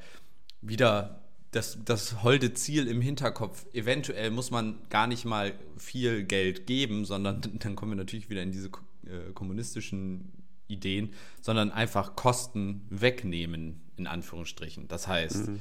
ähm, noch, also das Gesundheitssystem statt es immer weiter abzubauen, was ja eher so der, der, der Weg ist, Krankenhäuser zu privatisieren und so weiter, den, den gegenteiligen Weg zu machen. Das heißt, Krankenhäuser werden kostenlos, Mieten werden einfach durch, sage ich mal, staatliche Wohnungen praktisch dann günstiger oder einfach kostenlos, wenn du kein äh, Geld dafür hast, dann gibt es halt vielleicht keine großen Wohnungen oder so weiter, aber du musst dir keine Sorgen machen, sondern du hast immer so ein Backup. Und Bildung müsste dann auch ganz kostenlos sein. Das heißt, du gibst den Leuten gar nichts, sondern du, aber du sorgst dafür, dass sie weniger Kosten haben. Und dann könnte man im weiteren Schritt dann eben auch über solche äh, BGE-Einkommenssachen nachdenken. Ja. Ob jetzt alles kostenlos soll, werden sollte, darüber können wir, glaube ich, nochmal gesondert diskutieren. Ähm, ich glaube, da sind wir auch ganz verschiedener Ansicht, aber ist ja auch in Ordnung. ja, du bist aber, halt ein Egoist und ich bin halt einer, ein Mann des Volkes, der, der für alle genau, ist. Es ist, ist genau, halt das, genau das ist es nämlich. nee, ähm, was, äh, also ja, dieses für alle finde ich halt manchmal ein bisschen schwierig, weil es immer auf irgendeinem Rücken wird's ausge, wird's ausgearbeitet, sage ich mal. Also vielleicht ist es gar nicht so, vielleicht ist es indirekt für alle oder halt direkt im Grunde genommen für alle, weil alle das gleiche Geld kriegen, aber indirekt ist es vielleicht nicht für alle, weil andere dadurch schwerer belastet sind. Aber du hast jetzt schon über die Gerechtigkeit gesprochen. Ähm, und natürlich ist es erstmal die Überlegung, dass alle Leute das gleiche bekommen und alle werden gleich behandelt. Damit ist ja irgendwie Gerechtigkeit da. Aber es gibt ja verschiedene Formen von Gerechtigkeit in irgendeiner Art und Weise, oder? Also ich meine, du hattest das jetzt mit dieser, mit der Stadt und Land angesprochen, was gut ist, weil es ist ja so Bedarfsgerechtigkeit. Genau. Also da, wo der Bedarf ist, muss dementsprechend auch subventioniert werden, sag ich mal. Und wenn jetzt eine Person in München das gleiche bekommt wie eine Person in Buxtehude-Remscheid, keine Ahnung, ist das vielleicht letztendlich nicht wirklich bedarfsgerecht, weil die Person in Buxtehude-Remscheid kann sich damit ein drei Parteien-Haus kaufen und äh, die Person in München kann sich damit gerade mal ein 9 Quadratmeter Zimmer mieten. Kleiner Fun Fact: Buxtehude und Remscheid sind 358 Kilometer auseinander. ja, keine Ahnung. Ich habe einfach, ich habe nur Buxtehude Remscheid gesagt. Das ist das Einzige, was mir gerade in den Kopf geschossen ist. Nein, nein, ich weiß, alles gut. Ich finde es nur so witzig. Ich habe es nebenbei kurz gesehen. Äh, ja, diese Bedarfsorientierung oder die Bedarfsgerechtigkeit, dann, aber ich sag mal so in Anführungsstrichen, ja, wenn du die Bedarfsgerechtigkeit erfüllen möchtest, würdest du aber auf der anderen Seite natürlich wieder eine Ungerechtigkeit im Sinne von, die eine Person bekommt ja dann effektiv mehr. Das stimmt. Das stimmt, aber weil sie auch mehr braucht. Ja, ja, ja, natürlich, natürlich. Ja. Aber ich meine nur, also objektiv betrachtet ist dann ja wieder eine, ich glaube, das nennt sich dann Leistungsgerechtigkeit. Ich weiß es nicht, weil du unterschiedliche Leistungen bekommst. Das heißt, da ist dann ja, also das ist ja eher so ein Trade-off. Du kannst die eine Gerechtigkeit erhöhen, dafür erniedrigst du die andere Gerechtigkeit. Das ist also ja immer so ein Hin und Her. Die, die Gerechtigkeiten in Anführungsstrichen stehen da ja dem Ganzen ein wenig im Konflikt und du kannst gar nicht tatsächlich alle Gerechtigkeiten erfüllen, außer Wohnungen und beispielsweise Lebenshaltungskosten sind überall gleich, weil du das vorgibst sozusagen. Dann hättest du natürlich wieder diesen Punkt, wenn, wenn es keinen Unterschied macht, ob du in Buxtehude-Remscheid oder in äh, Berlin-München lebst, äh, ist, ist der, also der, wenn die Lebenshaltungskosten da gleich sind, dann ja, hättest du halt eben, dann könntest du auch da eben das Gleiche ausgeben. Da müsstest du keine Differenzierung mehr machen, weil der Bedarf überall gleich wäre. Auf der anderen Seite führt das natürlich zu vielen, vielen, vielen anderen Problemen. Ähm, aber ich, ich würde tatsächlich behaupten, jetzt so aus dem, aus dem Stehgreif, dass das BGE nicht in der Lage ist, irgendeine Gerechtigkeit, der, die du gerade aufgezählt hast. Also wir haben ja die Bedarfsgerechtigkeit, das wird dem eigentlich nicht gerecht, dem Bedarf, der unterschiedlich ist. Leistungsgerechtigkeit ist ja dann eher sowas, dass Leistung entlohnt wird. Hm, das wäre es ja im Grunde genommen auch nicht, weil eine Angela Merkel, die jetzt wirklich viel für das deutsche, für den deutschen Staat leistet, ob das jetzt gut oder schlecht ist, darüber wollen wir nicht reden ähm, kriegt das gleiche wie so ein Arno Dübel. Ich weiß nicht, ob du Arno Dübel kennst, der berühmteste Hartz-IV-Empfänger in Deutschland aus Prinzip. Ja, aber hat er damit nicht auch viel für Deutschland getan? Das stimmt allerdings. Vielleicht ist Arno Dübel das falsche, der, der falsche, äh, der falsche, die falsche Bezugsperson hier. also, ich meine, er ist ja, er ist ja auch in, in einer Form ein Star und ein Entertainer, auch wenn und, er das äh, ja. vielleicht nicht so sieht, aber. Ja, und genau, also die Leistungsgerechtigkeit wird vielleicht auch nicht so 100% gewährleistet. Ist halt die Frage, ob sie das muss. Und die Verteilungsgerechtigkeit, was ja oftmals auch noch so ein Punkt ist, dass man sagt, okay, die Umverteilung von, von Vermögen von oben nach unten, wird die erreicht, wenn einfach oben und unten das Gleiche bekommt? Also kommt natürlich auf die Finanzierung an. Wenn das jetzt wirklich über Vermögensteuern oder sowas geht, wird das wahrscheinlich erreicht, weil die reicheren Personen bezahlen mehr und ähm, kriegen letztendlich nur einen Anteil davon wieder als BGE zurück und ähm, die ärmeren Personen oder alle anderen kriegen halt den gleichen Teil, müssen dafür aber nicht so viel bezahlen. Hängt natürlich vom Finanzierungskonzept ab, aber im Großen und Ganzen ist die Verteilungsgerechtigkeit auch nicht erreicht, weil ja jeder das Gleiche kriegt. Ja, ich stimme dir da, also Gerechtigkeit ist in dem ganzen Kontext ziemlich schwer. Ähm, ja, klar. Also diese de definitive Gerechtigkeit, sage ich mal. Ähm, die Frage ist ja auch sowieso, ob man über Vermögenssteuern die Menschen dazu bekommt, dass sie die zahlen oder ob sie dann das Geld, das klappt ja jetzt auch schon ganz gut, am Fiskus vorbeiführen und äh, damit dann sozusagen das ganze System torpedieren. Ja, klar. Das aber ja nochmal, steht nochmal auf einem anderen Blatt Papier. Ich glaube aber, das Wichtige dabei ist immer, sich vor Augen zu führen, glaube ich, oder das ist, denke ich, ein, ein hilfreicher, ein hilfreicher Schritt ist, was, was will ich denn damit erreichen? So, möchte ich am Ende eine gleiche Gesellschaft erreichen, die dafür sorgt, dass jeder Mensch mehr oder weniger das Gleiche hat und es keine Armen und Reichen gibt. Ich weiß nicht, ob das funktioniert und ob das, das ja, ob das das anstrebbare Ziel ist. Also ich weiß zum Beispiel, dass ich nicht reich werden möchte. Aber ich kenne genug Menschen, denen das super wichtig ist, reich zu werden. So, das heißt aber, wenn wir alle auf der gleichen Ebene sind, dann gut, mir wäre es vielleicht egal, aber die Person wäre dann unter, die andere Person wäre dann unter Umständen unzufrieden, weil sie nicht ihr Ziel erreicht. Das heißt, es wäre ja okay, wenn es da Unterschiede gibt. Aber ich glaube, das Wichtige ist, dass man sozusagen dafür sorgt, dass man nicht diese Extreme hat, diese Menschen, die wirklich am Minimum arbeiten. Und dann ist es einfach so, auf dieser, keine Ahnung, ob das irgendwie Sinn ergibt, aber so eine äh, Lebensgerechtigkeit, dass alle, sag ich mal, gerecht leben können, in Anführungsstrichen. So, und dann also dass nicht da ein Mensch sozusagen ist, der verhungern muss oder an einer Infektion, die, an einer Schnittinfektion verstirbt, weil er sich die, Arzt, äh, die Arztsachen nicht leisten kann, die Medikamente mhm. nicht leisten kann, und eine andere Person, ähm, dass die Goldgabel nach dem Essen in den Restmüll wirft, weil äh, ist ja Einwegbesteck. So dass ja. diese, dass diese Gerechtigkeit in Anführungsstrichen, das ist auch wahrscheinlich eine gefühlte Gerechtigkeit. Ja, ich meine, letztendlich ist das halt Menschenwürde. Also es ist ja das, das grundgesetzliche ja. Menschenwürde-Prinzip, dass jeder eben in Würde leben darf. Und ähm, aber jetzt kommen wir nämlich zum Schluss. Ist dafür mit all dem, was wir gerade diskutiert haben, ist dafür das BGE das richtige Mittel, um diese Menschenwürde zu erreichen? Denn wäre es nicht viel, vielleicht auch kostengünstiger, muss man natürlich auch bedenken, ähm, und viel, viel sinnvoller, eben den Menschen, die nicht menschenwürdig leben können, so zu unterstützen, dass sie menschenwürdig leben können und alle anderen sich selber überlassen, sage ich jetzt mal, im harten Fall, es sei denn, die kommen auch an die Grenze, wo sie nicht mehr menschenwürdig leben können und dass da der Mechanismus greift. Und das muss man, also wie ich mir das vorstelle, wir haben ja momentan, was ja auch das BGE so ein bisschen als Ziel hat, diese, diese Bürokratie abzubauen. Weil momentan hast du ja Arbeitsamt, du hast Hartz IV, Hartz IV ist Knechtung ohne Ende. Das ist auch oftmals äh, sehr menschenunwürdig, habe ich mir erzählen lassen und sagen lassen. Ich kann es leider nicht aus erster Hand äh, sagen, aber du hast ja die leider. Probleme, dass du. Sei doch dass froh, du, dass du es nicht machst. Ja, na, klar, logisch, aber ich meine, ich kann das ja, jetzt nur weiß. auf äh, anekdotischer Basis ähm, behaupten. Und da ist es ja oftmals so, du kannst nichts dazu verdienen, weil sonst werden deine Beiträge gekürzt. Äh, du bleibst im Grunde genommen in dieser Armutsfalle. Du hast keinen Anreiz, arbeiten zu gehen. Du wirst vom Jobcenter drangsaliert, dass du irgendwelche 20 Bewerbungen schreibst im Monat für Jobs, wo du vielleicht gar keinen Bock drauf hast. Also es macht alles überhaupt keinen Sinn. Wäre es nicht viel, viel sinnvoller, einfach das zu reformieren, dass man im Grunde genommen sowas wie Hartz IV hat, also eine Grundsicherung, die bis zu einem bestimmten Punkt mit Gehältern aufgestockt werden kann, wie bei dieser negativen Einkommensteuer.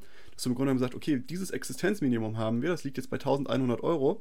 Du kriegst die Grundsicherung von 600 Euro oder was weiß ich, 800 Euro und du kannst so viel dazu verdienen, bis du über diesen Punkt kommst. Und dann werden wir dich unterstützen, bis du dich halt selber finanzieren kannst, im Grunde genommen.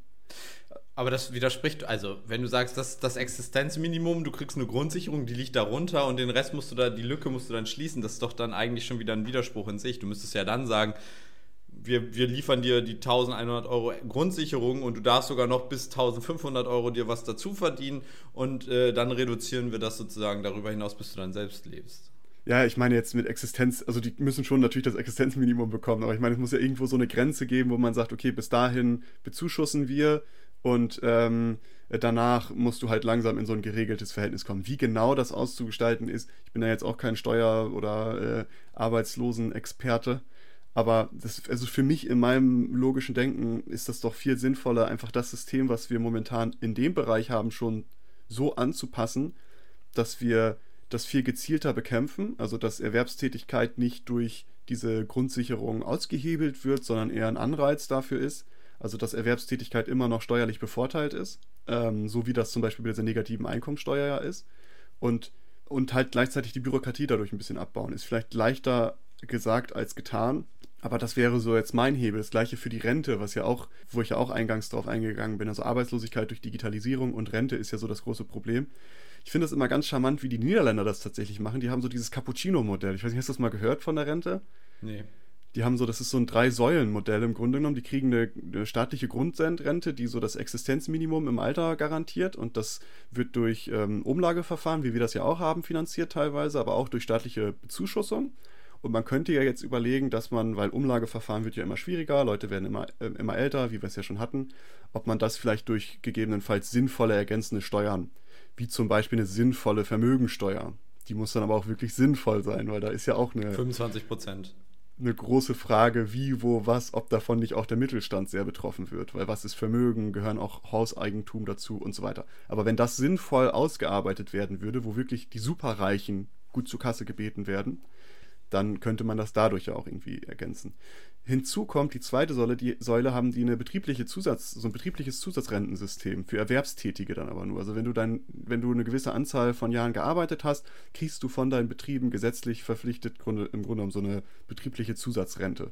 Was wir ja momentan, wir haben ja unsere Arbeitgeberpauschale, die zur Rente fließt, die haben das gesplittet und haben dann als dritte Säule noch schon fast gesellschaftliche Pflicht, so eine private Altersvorsorge durch ähm, Rentenfonds, ETFs, also irgendwie durch, durch Privatanlagen im, in Aktien und äh, ähnliches und bauen sich dadurch im Grunde genommen bis im, im, im Lebens, im Herbst des Lebens, sage ich jetzt mal, so eine hundertprozentige ähm, hundertprozentigen Ausgleich zur Erwerbstätigkeit auf, was eigentlich ganz, ganz smart ist, finde ich. Und wir haben ja momentan noch so dieses, diese Privatvorsorge, ist bei uns ja überhaupt nicht irgendwie so drin, habe ich manchmal das Gefühl. Also es wird einem auch gar nicht so mitgegeben. Man hat so das Gesetzliche und dann erst irgendwann, wenn man so 35 ist, merkt man so, oh, vielleicht hätte ich auch mal äh, eine private Altersvorsorge an den Start bringen können. Ja, ich habe mich damit schon beschäftigt. Ist arschteuer und voll, voll nervig.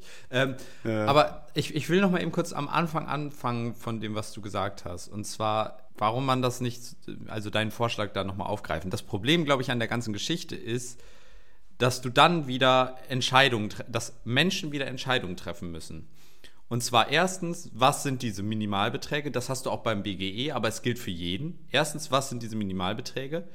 Zweitens, welche Menschengruppen gehören dazu, welche nicht, wann gibt es das, wann gibt es das nicht. Da gibt es wieder Entscheidungen. Und das dritte oder das große Problem, was damit einhergeht, ist, wer trifft diese Entscheidung? Diese Entscheidungen treffen ja in der Regel genauso wie wir beide, zwei Menschen, die eben nicht so wirklich davon betroffen sind, ähm, die da hypothetisch drüber philosophieren, die die Situation überhaupt nicht nachempfinden können. Und so ist es ja auch in der Politik. Das ist ja auch ein großer Kritik an dem aktuellen, äh, ja, sag ich mal, Politikerstand, dass das alles in der Regel Akademiker sind und kaum noch Menschen, die äh, aus der Arbeiterklasse in Anführungsstrichen kommen. Das heißt, da ist der Bezug einfach gar nicht da. Das heißt, wir haben so eine, so eine Distanzierung von dem tatsächlichen Problem und ich glaube, das ist so die, die Grundproblematik an dem ganzen Ding. Wenn du das nämlich verallgemeinerst und einfach sagst, wir machen das für alle, dann kann man, dann betrifft es mich auch in Anführungsstrichen und dann kann ich so überlegen, hm, was wäre denn für mich jetzt wirklich wie 400 Euro, wenn ich da mal drüber nachdenke, 430 Euro, wie viel Hartz IV ist, damit würde ich halt safe nicht über die Runden kommen, wahrscheinlich. Wenn ich davon Klamotten ähm, alles in meinem Leben praktisch bezahlen müsste, dann ist das schon verdammt wenig. Wenn du überlegst, dass du jetzt in Corona-Zeiten, ich glaube, 17 Euro für medizinische und Drogerieartikel pro äh, Monat zur Verfügung hast, glaube ich, und eine FFP2-Maske kostet 88 Cent. Das heißt, du kannst dir ja. noch nicht mal jeden Tag eine FFP2-Maske holen. Wenn du es genau nimmst, musst du ja alle 15 Minuten diese Masken wechseln. Also das ist so, da, da ist dann so eine Problematik drin. die äh, und die Realität zeigt ja, dass das ein Problem ist. Ich meine, die Ja. Beiträge erhöhen, das können wir seit Jahren und das passiert halt nicht. Also da, da wird ja nichts gemacht. Das ist ja ein, ein, eine Wollensfrage. Man hätte ja den Hartz-IV-Satz auch schon jetzt, schon lange erhöhen können. Man hätte da die Bürokratie schon jetzt lange abbauen können. Aber das passiert nicht, weil da dieser, weil diese, dieses Verständnis dafür vielleicht fehlt. Und da ist dann, sage ich mal, so ein allgemeinerer Ansatz zu sagen, das ist unsere Bottomline, darunter geht nichts und das gilt für jeden, finde ich, ist da vielleicht etwas besser. Äh, nichtsdestoweniger stimme ich dir zu, dass die ganze Frage relativ schwierig ist. Ich fand den Ansatz, den- oder die, da, was du gerade zu den Niederlanden gesagt hast, ganz interessant und da kommt schon wieder meine nächste äh, linke Idee, die ich da in, in den Topf werfen möchte. Stell dir doch mal, also zu den Betrieblichen, das fand ich ganz interessant. Also es gibt ja jetzt auch schon viele Firmen, die das anbieten, aber gar nicht mal Ja. so, also ist nicht so gang und gäbe. Aber stell dir mal vor, und du würdest immer an den Unternehmen beteiligt werden, wenn du daran arbeitest, zumindest an den Gewinnen. Du kriegst halt Anteile deiner, der Unternehmen für die Jahre, die du da arbeitest. Das muss gar nicht viel sein. Ähm, zusätzlich zu so einer Altersvorsorge. Aber das heißt, wenn dein Unternehmen, du arbeitest für dein Unternehmen und dein Unternehmen erwirtschaftet Gewinne, dann wirst du daran beteiligt. So, und das Schöne an der ganzen Geschichte wäre halt, du hast eine Verbundenheit zu dem Unternehmen und du profitierst davon, wenn es dem Unternehmen gut geht. Das ist ja auch arbeitstechnisch richtig gut. So eine Vergesellschaftung der Unternehmen. Du hast am Ende nicht eine äh, Person, die dann äh, alles kriegt, sondern äh, du hast dann eben alle, die davon profitieren und eben auch über das Arbeitsverhältnis hinaus, wenn du in der Rente bist. Gut, unter Umständen, wenn du ganz häufig deine Firma wechselst, dann hast du nachher 150, hast ein sehr diverses Portfolio aufgebaut an Anleihen oder an Gesellschaftsbeiträgen äh, Beiträgen oder äh, ja, Besitzen. Aber das wäre ja auch eine interessante Geschichte. Aber ist nochmal eine ganz andere Kiste. Aber soll die Gewin Gewinnausschüttung dann für dein ganzes Leben gelten oder nur für die Zeit, wo du da arbeitest? Für dein ganzes Leben natürlich. Okay, also wenn so ein Ab- Unternehmen, wenn, wenn jetzt zum Beispiel SAP, die haben ja tausende von Mitarbeitern und da gehen auch tausende von Mitarbeitern durch, jährlich, würde ich jetzt Ja. mal behaupten.